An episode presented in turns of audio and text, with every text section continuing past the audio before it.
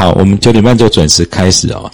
那个最后一堂了，那个今天一样是很重，特别是上午，我们第二第二单元的第二章大概要讲到下午的第一第一个小时才会讲完哈。诶，遮住了，啊啊，大概要讲到讲到下午。那上次我们在后面有多多花了二十分钟赶了一点点进度，所以我我刚刚看了一下，应该还是可以正常上完。啊！但是你们开始这样慢慢上，你们就会发现，其实这里有一些人是考过的，你也是刚考完而已嘛。啊！但自己读书考过记题目，其实会考上啊。甚至现在，呃，就我看我看以前会有人做这种考试的 A P P，那后来有一阵子没有更新，那最近又有一个人做，而且他去我的脸书广告，我就问他说：“这是你做的？”他说：“对，对。”那我就上去玩了一下，对，就发现它里面有小错误。就就这这个幼园资格测验的 App，但是 Android 的好像 iOS 还没有。对，就刚上线，它题库更新到一月十号，算是蛮新的。对，待会下课告诉你们，你们可以去载。那我就我就去考啊，因为一次要考完五十题，我考二十题，我就看哇，我怎么错七题？我一回头看啊，它它里面就是。一二三四，他有时候题目，他因为他可能去哪里外面找考题啊，那有的是 A B C D，就是他的选项如果是正确答案是 C，但是他题目上面写三，然后我选三，那就会被就当成错的，我就错很多题是这样子，我就一直在看，诶，没错，就答案应该是第三个没有错，所以他可能是用程式去比三跟 C 不一样，就是错，我就写了信给他，因为我问他是不是自己做，他说是，我就写信给他，就说对他这里没有弄到，他已经修正了。对，啊，那个 app，如果你们真的要考试，可以去载了，就是确定你们是不是有看懂。但我我呃，我不知道它正确率怎么样哦。可是以前有一个我们比较常在用，后来那个人就没做，没。好，我们回来赶快上那个，把那个呃示范条款的部分讲完哈。上次讲到最后面，呃，是讲那个年龄错误的处理嘛，哈。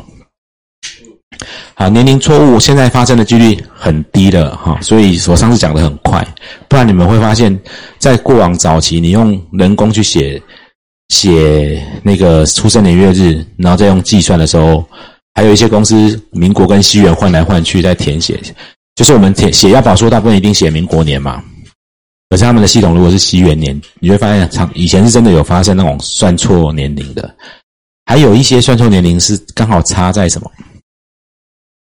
写要保书跟文件到保险公司的时间差，刚好跳一岁。哦，写要保书的时候，或者是甚至是业务员打建议书的时候还没跳一岁，然后，然后呃，送到保险公司，哎，签约当天已经差一岁了。比方说七月十六生日的，什么时候会多一岁？比如说，他是不是今年的一月十六就会多一岁？好，那我如果昨天打了建议书，或前天打建议书，是不是还是还没还没多一岁的年龄嘛？可是我今天十七号才跟他签约，那我也没有注意到他差了一岁。那要保书是上面的日期，我就会年龄我就会是错的，费率会是错的。好，以前会有这种状况，那现在你会发现很多保险公司的呃系统都会在你打建议书，他就告诉你这个人。什么三十天内会多一岁啊，或者是即将要跳税，就会提醒很多的。那现在比较少再有发生年龄错误的，好，好。其实错年龄就有很多，哎，我有问过你们吗？那时候有问吗？那个二二二八生日什么时候多一岁？八二八对不对？对吗？好，那八二八生日什么时候多一岁？二八对不对？那八月二十九呢？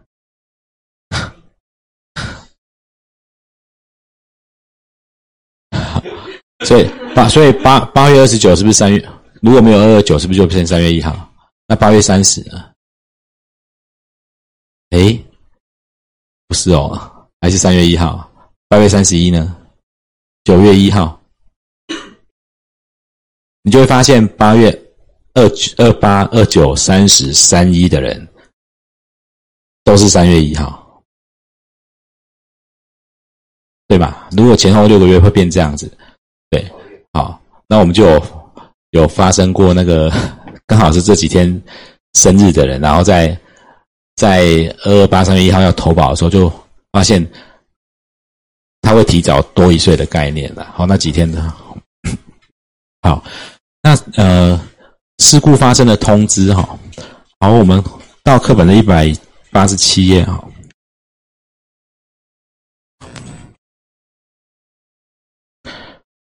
好，第第十七哈，事故发生的通知。什么叫事故发生？就是出险嘛。简单的讲，就是出险。那我们现在在讲的是人寿保险的示范条款，对不对？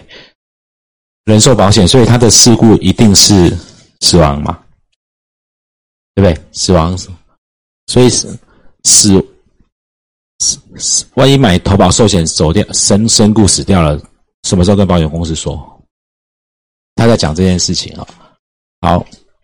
啊，这个事故发生的通知在在保险法的规定哦，你们看课本也有也有写在呃中间红红色的地方，他写通知的期限法律规定哦，那边你们可以注记一下。哎，上面也有写了，最上面五十八条就规定，哦，要保人、被保险人、受益人遇到保险人应负责任的事故，就是死亡，有人出险，被保险人死掉了嘛。五天内要通知，好，那为什么要通知？是让呃保险公司可以赶快去调查这条保险保险法五十八条的规定，目的在这边。可是你们会发现，人死就死了，你要怎么调查？凶凶杀嘛，那个也是不是你的事情，是刑事警察局会去调查。所以在寿险死掉这件事情，出险了，死亡了，其实不太会有什么奇怪的问题。你就算五天，五天后通知，十天后通知，二十天后通知，其实人就是死了嘛。影响这个保险公司就按你你投保一百万就赔一百万，五十万就赔五十万，大概也没什么好去吵的啊。但是我问你哦，如果是一个厂房失火了，他投保火险，一栋大楼烧了，或者像呃前一阵子不是那个药厂吗？续付。国家队，呃，口罩啊，药还是口罩？药哈，呃，整个厂房烧掉了。如果他经过一年才跟保险公司说他房子烧掉了，然后整个都烧毁了，要要来理赔，会出现什么事情？会发生什么事？保险公保险公司说啊，你烧掉，那你烧的多严重？到底要赔到多少啊？或者我再讲另外一个好了，比比较容易懂的。哦，发生车祸了，你经过三个月才跟保险公司说，哦，三个月前我有发生车祸，车子都撞烂了，那我要来，我要申请理，我要来理赔，你要帮我把车修好。那保险公司说，你那时候就撞这么烂吗？还是你那时候其实只撞到了一点点？那你想要顺便把其他地方修一修，你才把它弄坏的？就会有很多很多的争议，哦，那火灾也是一样，有可能你烧，其实烧了一小角，但是你刚好有一些库存，三五年都卖不掉了，你就经过一年才跟他讲说，哎，我去年有失火，那些库存都烧掉，搞不好是你自己拿去稻草堆那边把它烧一烧的，哦，所以他到底要赔多少，就会有认定上的争议，所以保险法五十八条规定的目的在这边哈，要赶快通知，是让他赶快去调查，好，那。呃，十七十七条后面有在课本中间也有写哦，除非是保险法六十二条规定的事情啊，有三个状态是不用，三种情形是不用通知的。第一个是他方所知，就是保险公司已经知道，我就不用告诉你了。好，一通常注意为他方所应知或无法为为不知的。如果有这种重大的事情，新闻都报到翻掉了，你告诉我，我告诉我你不知道，比如说续付失火了，他没跟保险公司说。他没讲的话，保险公司也不能说你没讲。新闻都报到这么大，报这么多天了，你是我的保险公司，你还不来关心我？对，好。那第三个就是一方对他方经声明不必通知哦，就是保险公司说这些情形是不用通知的。好，啊，如果没有这个三个情形，你没讲，对保险公司遭受的损失要负赔偿责任。这在讲的是本来出险了。那我应该就要赔了。那你因为你没有在五十八条的期限内跟我讲，五天内跟我讲，那我如果保险公司有遭受损失，你要赔，你要负赔偿责任啊。比如说，哦，失呃失火了，然后你到一个月才来跟我讲，我本来一百五天跟我讲，我可以马上去现场做很多的调查。但是你看，你现在超过五天跟我讲了，我调查变得很困难，我增加了很多成本或费用。那这些增加的，我可以跟你要，保险公司可以跟保护再要回来啊。但是在寿险上不会有这种状况，人死了就赔一条钱。死亡证明也是医院开的，如果有觉得有问题，那个形式也不是你在调查的哈。好，好，大概大概这样讲哈。那你们帮我翻到三百零二页哈。五十八条，它的原文是这样写的：三百零二。如果你课本是新的，就会在三百零。我记得多六页，是刚出来这种，这最新的的。五十五十五十八条有翻到吗？有哈。他是不是讲应该应要五天内通知嘛？除了本法另有规定或契约另有定定。所以契约是你可以另外约的，啊，好，那我们就顺便看一下那个六十二条啊，这这些状况不用通知，我刚刚有念过了，对不对？好，六十三条，如果要保人或被保险人不于第五十八条还有五十九条第三项所规定的期限内为通知哦，那个为是动词哦，做就是没有做通知的话，被保险人因此遭受的损失要赔啊，就在讲这几件事情，所以。契约是可以另外约定通知的期限的。好，那我们示范条款约定的，在寿险人寿保险通知是十天。好，那有时候客户就问你，那我客户有时候突然告诉你，我说，哎我，哦，哎我三个月前有住院呢。好，寿险通常身故了不太会忘记通知啊。哎，三个月前有住院要来办理赔，超过十天的，只要保险公司没有什么损失。其实基本上寿险大概都没有问题啊。好，你超过十天通知也不会有问题。好，再来回到前面一百八十一页第十八，保险金的申请跟时效。好，那新的课本在一百八十九页哈。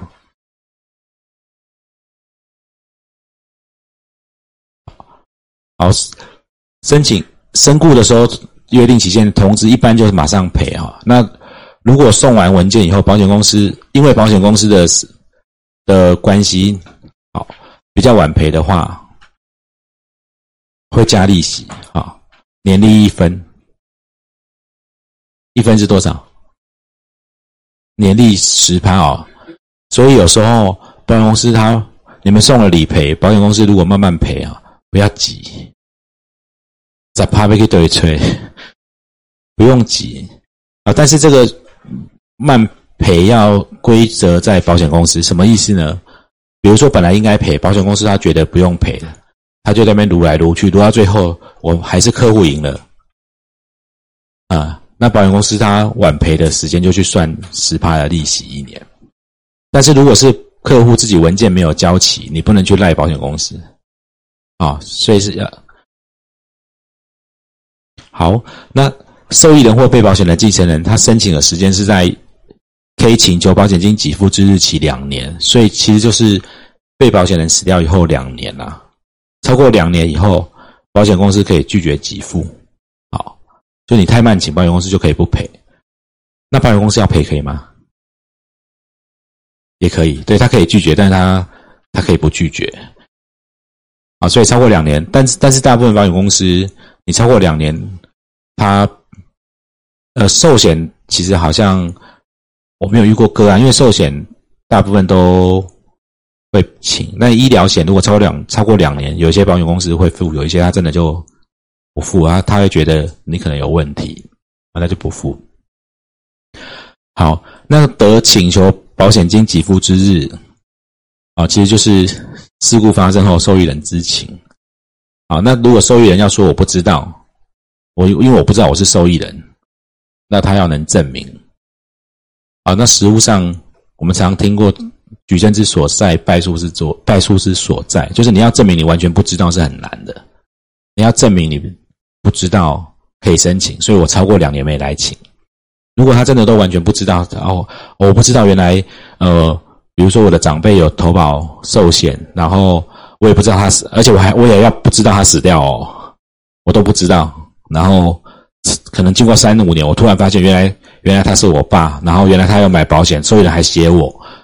你如果都能证明的话，那他那个是从你知道之后算的。但是现在我们没有大到像中国大陆这样子哈。啊，很少了，很少哈。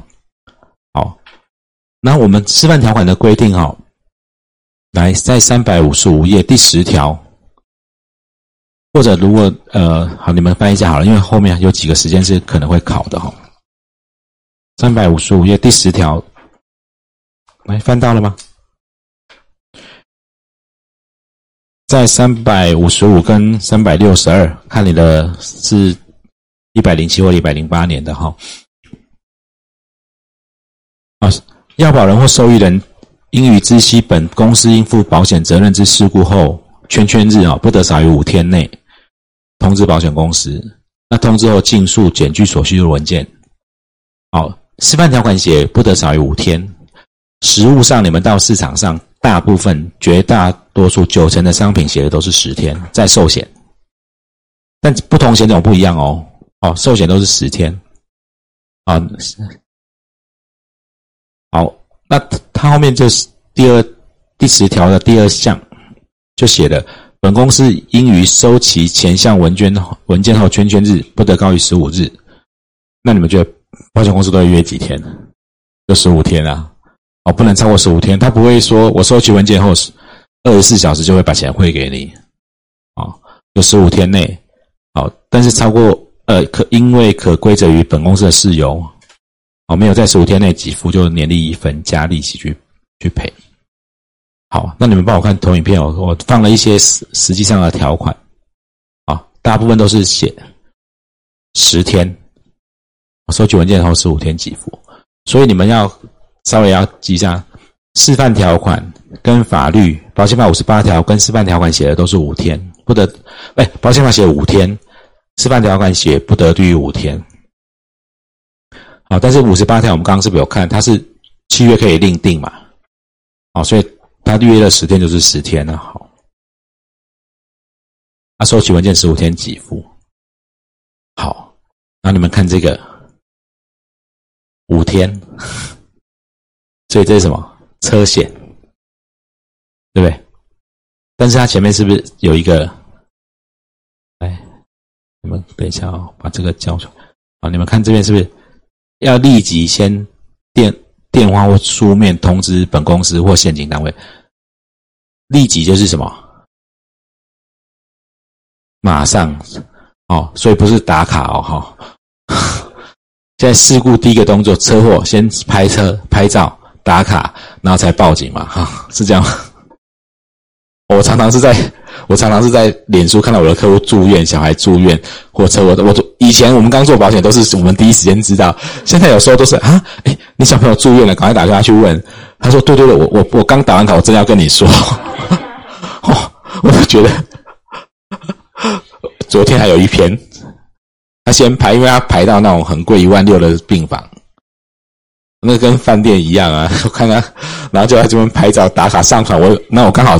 在滑手就有看到，我就我就私讯他，嗯，主他说对对对对，我还来不及跟你说，好，大家现在都这样子，好，那车祸你立即通知，哎，刚刚五十八条规定五天内，那除契约定有定定，那契约定可以定低于五天吗？那这不是定低于五天吗？立即通知。电话或书面通知本公司或现金单位，那五天内，你看五天内填妥文件哦，填妥出险通知书，所以他这个通知是立即还是五天？五天是补文件哦，对不对？你看立即电话，那这样约有没有抵触法条？哦，就会有不一样的见解。有的人认，有的学者或法官认为，你约五天，然后。但是他是不是有除契约令我就是定定？有的会认为那个是强制的规定，你不能，你不能，你你可以另定，但是你要五天以上啊。但有一些学者或者有些法官在判的时候，他认为交通事故你如果没没没有马上讲，你很难证明。比如说我现在出了车过过两，不要说过五天了，过一天就好了。那你出因为车险在事故当下，如果你喝酒开车，车险是不会赔的。啊，喝，那你到明天才跟保险保险公司讲，保险公司怎么证明你是不是有喝酒？哦，所以有些法官在看在判决，他会他会支持说你没有你没有通知啊，他保险公司就不赔的。啊，所以其实其实会有不同的争议哈哈。好，那这个呢？啊啊十十天，好，然后还有各式各样的，还有七天吧。但是他其实也是获悉后怎么样？立即通知七天内是补书面文件的，这个是工程的保险啊，所以会有各种约的不同的期限。好，那再往下看，我们来看，呃，三保险法三十四条有另外讲，就是交齐文件后，它规定保险公司要付钱的时间，应该在约定的期限内。那没有约定期限，就就是接到通知后十五天内要付。所以我们刚刚看寿险都约定十五天嘛，好，那他约定两年可以吗？交齐文件啊，嗯，哦，这边就没有没有特别讲，但这里其实也有很多很多的争议。往下要谈什么叫交齐文件？啊，因为你们只是要考业务员资格测验了，等到实务在做的时候。你就会发现，那交齐文件，保险公司一直叫你补文件，就永远交不起，他就不要赔钱，有没有？好，所以交齐文件这边也有很多那个可以，实务上有很多东西是要看的。好，好，那可规则保险公司的事情的话，利息十趴，这是保险法三十四条写的。好，那呃，通常啦，实务上，如果比如说像医疗保险。我们认为这样就算交齐文件了。他在理赔申请书后面上会有写说，你办各项不同的理赔的啊，身故要什么有没有？身故保险金要这些，我们会实务上会认为你我办什么理赔，我把这上面的文件付给你，我就算交齐了。好，那你如果要再要求其他的，我都要从这一天开始算。可是也有一些会，不管是。申诉的状况，或者是呃，法院的在看，他会从，比如说保保险公司要你再补病历啊，要干嘛？他会等到那些都补齐。那有些法官会认为这样就算交齐了。还有还有一些我认为可能的争议，可是没有看到相关的判决，不知道哈。因为这里写的文件，这边是不是理赔？这张是的理赔申请书背面应该准备的文件嘛？好，办理赔会有个申请书。我问你们，投保的时候你知道理赔申请书长什么样子吗？嘿嘿啊，但是条款如果投保的时候条款里面写的文件没有这里这么多呢？要依照条款还是依照这个申请书，也会有争议。哦，有很多的，好，所以保险，呃，我你们这这为什么这个单元我花这么多时间谈了？呃，从我们呃以前我还没开始做保险之前，我大部分人。很讨厌保险，是觉得保险反正纠纷很多，都用骗的嘛，乱七八糟一大堆嘛。哦，在很早期比较多的状况，或者那时候我的感觉就是啊，业务员也不懂，也不专业，乱讲，所以讲错了。他不见得是恶意要骗，可是因为不专业就讲错了。我记得我在很初期有看过那种，就是先生卖太太保险，或太太卖先生保险，哥哥卖弟弟，姐姐卖妹妹的。然后我我我。我在我在问他，哎，这个东西你讲的东西跟我看到的东西，你买的不一样哦。就你讲应该是这样这样这样这样会赔，但我看到不是，你看条款写的跟你讲的都不一样。可是卖他的都是很轻的人，我不认为卖他的人会骗他，要不就他很不专业讲错，或他们公司叫错。好，初期有很多这样子，在二十年前左右比较多，十年前可能都有。好，那慢慢慢慢在第二阶段，可能自己变得比较。看的比较多，学的比较多以后，就发现很多的争议的来源，不见得是恶意要骗，或者是交不清楚，可能是实物上他契约写的就不清楚了，或者法条跟契约规定有有冲突。那这几年更深的感觉就是，就算写一模一样，法官的见解也会有两种。所以你就会发现，保险为什么会让大家觉得，哎，怎么好像买下去很多问题？其实真的是很多不确定性，啊，不全都不确定性。好，好，然后，好，你看这个是契约条款里面写的哈。